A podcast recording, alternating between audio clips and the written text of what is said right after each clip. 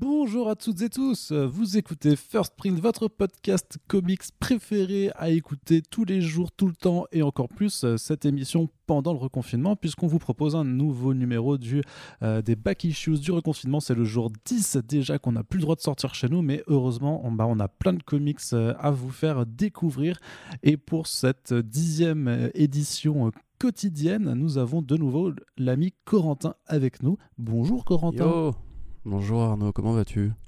Ça va très très bien, je te remercie. Eh ben, tant mieux. ah bah oui, exactement. Et aujourd'hui, pour ce jour 10 du reconfinement de novembre 2020, euh, tu vas nous parler d'une BD qui te tient à cœur, je le crois, euh, puisque depuis que je te connais, euh, je pense qu'il n'y a pas une année sans que tu me dises à chaque fois, mais Arnaud, faut que tu lises ça. Et à chaque fois, je te réponds, j'ai lu le premier tome, mais il faut que je continue la suite. Je suis désolé, je ne trouve pas le temps. Bref, on va parler de Scalped de Jason Aaron et R.M. Guerra, sorti chez Vertigo et dispo en VF chez Urban Comics. Et Scalped, c'est le polar dans une réserve indienne qui te met des grosses baffes tellement c'est hyper bien écrit et hyper bien dessiné. Est-ce que je résume bien ton avis déjà, Corentin? Ah oui, mais même j'irai plus loin. Enfin, pour moi, Scalped, c'est l'une de mes BD préférées euh, euh, de Vertigo, un, un, imprint auquel vous savez que je tiens, malgré, euh, malgré sa mort. pour vous résumer ça très clairement, oui, donc comme tu l'as dit, c'est Enfin, je sais même pas si tu l'as dit d'ailleurs parce que je t'écoute jamais en fait. Mais merci, c'est très sympa, c'est très sympa vraiment. C'est donc basé dans une réserve indienne effectivement. Alors le projet de Scalp est intéressant parce que justement c'est un petit peu euh, c'est un petit peu le Sandman de, du flingue dans la gueule, c'est-à-dire que c'est comme beaucoup d'autres projets Vertigo, en fait, ça a commencé comme euh, une envie de relauncher un vieux personnage de, de l'univers DC qui s'appelait Scalp Hunter, euh, qui a été confié à Jason Aaron, qui à l'époque n'avait pas encore fait grand chose de très marquant un petit peu comme Neil Gaiman avec le Sandman original, qui d'ailleurs devait être le personnage avec euh, son, son, pistolet à gaz, etc.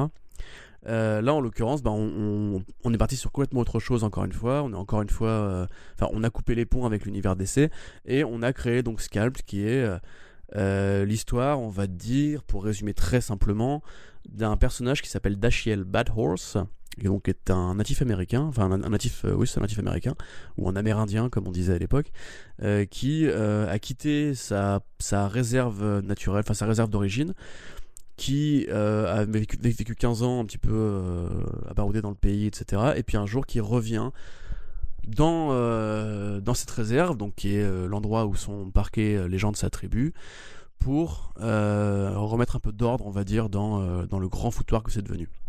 Donc, ça interroge en fait un truc qui est très commun euh, aux États-Unis, qui est très commun en, Europe ou même à tout l'Occident en général, qui sont euh, les zones de non-droit où euh, la corruption, la violence et le chômage gangrènent un petit peu la société. C'est-à-dire que Scalp se passe dans une prairie amérindienne, mais ça pourrait aussi bien être dans un favelas ou euh, dans une banlieue abandonnée du 93, tu vois. Enfin, c'est vraiment ce genre de délire où en gros on a parqué des gens ensemble, sans argent, euh, sans espoir, sans, euh, sans, perspective de sortie. ouais.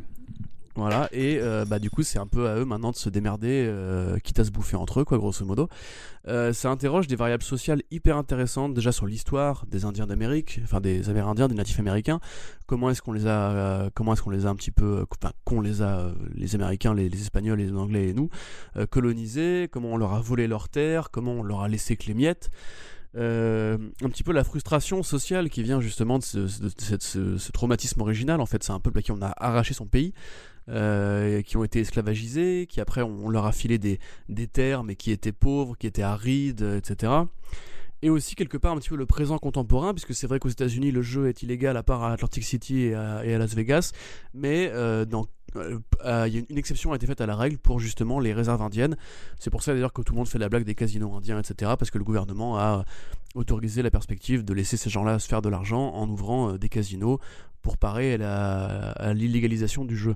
Donc là, effectivement, le chef de la tribu, Lincoln Red Crow, euh, veut ouvrir un casino, a besoin de capitaux et va du coup les chercher aux pires endroits, c'est-à-dire dans la mafia, la mafia asiatique, la mafia américaine.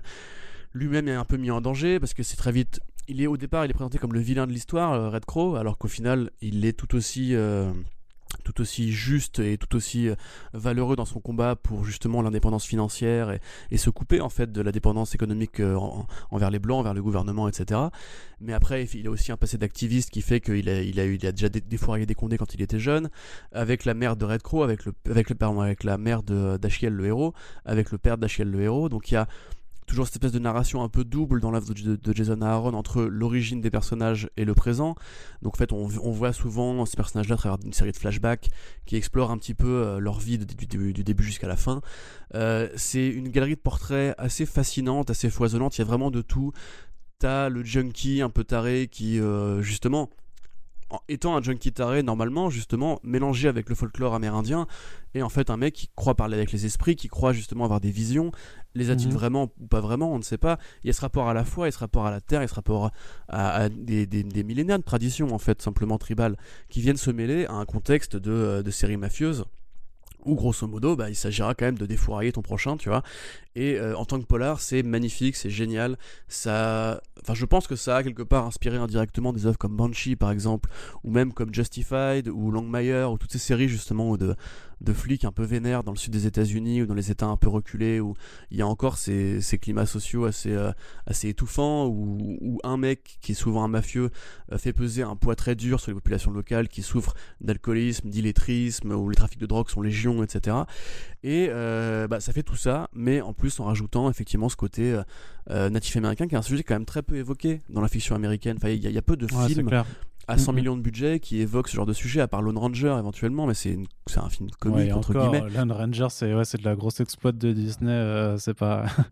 et que là, pour le coup, c'est quand même une des œuvres marquantes qui traite de ce sujet-là et qui le traite bien, mais documenté et riche, euh, quoi qu'elle soit faite par deux personnes qui ne sont pas euh, directement concernées par le sujet. Jason Aaron a quand même fait d'énormes recherches pour, pour, pour y arriver et enfin dans le cas d'Erem Guerra, les, plaines de Prairie Rose sont absolument magnifiques. C'est une BD qui est très très belle. C'est euh, l'un de ses plus beaux travaux. Et à l'époque, justement, ça avait euh, un, petit peu soufflé tout le monde parce que euh. Guerra, qui est donc un auteur d'Europe de l'Est, n'a jamais été aux États-Unis quand il travaillait sur, sur Scalped. Il a juste travaillé à partir de photographies, à partir de, de, descriptions, à partir de ce qu'il voyait dans les films.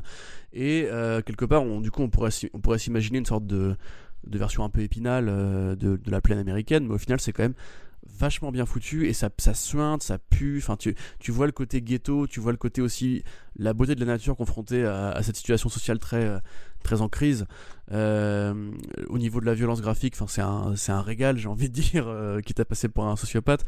c'est vraiment très, très recherché. Il y a des belles scènes de fusillade, il y a, il y a des morts au couteau. un truc très, indispensable justement d'une série qui s'appelle Scalp et dont le logo est un, des lettres scalpées en fait au, au, niveau du haut.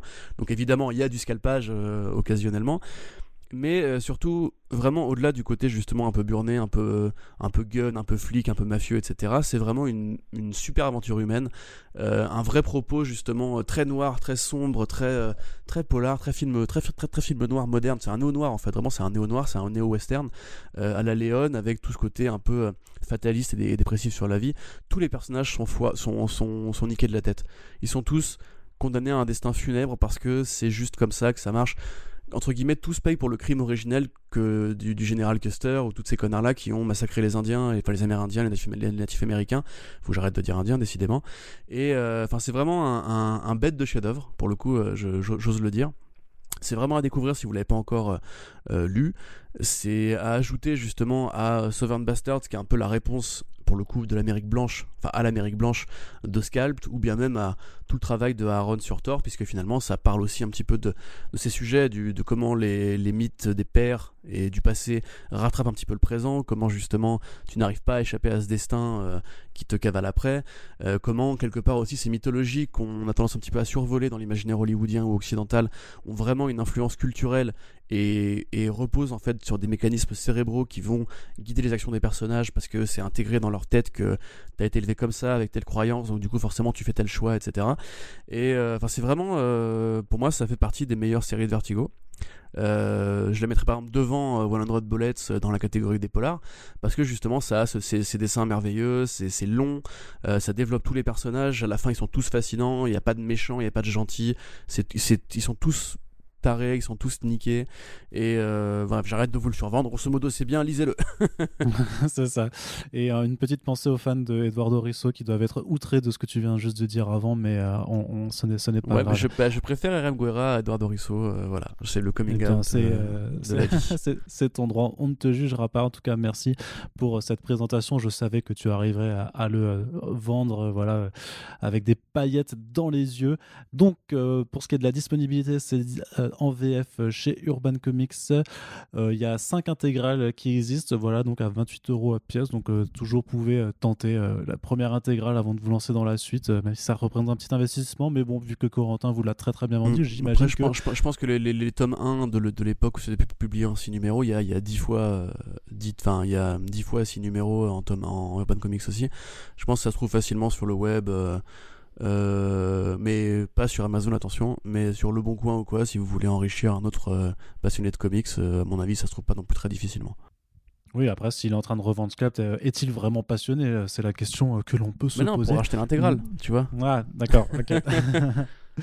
Euh, très bien, bah écoute, en tout cas, euh, merci Corentin pour cette nouvelle recommandation. On espère que les euh, back issues du reconfinement vous accompagnent au jour le jour et vous permettent un petit peu de, vous sortir les idées de la tête. Et on se dit donc bah, à demain pour la suite des back issues du reconfinement. Salut Salut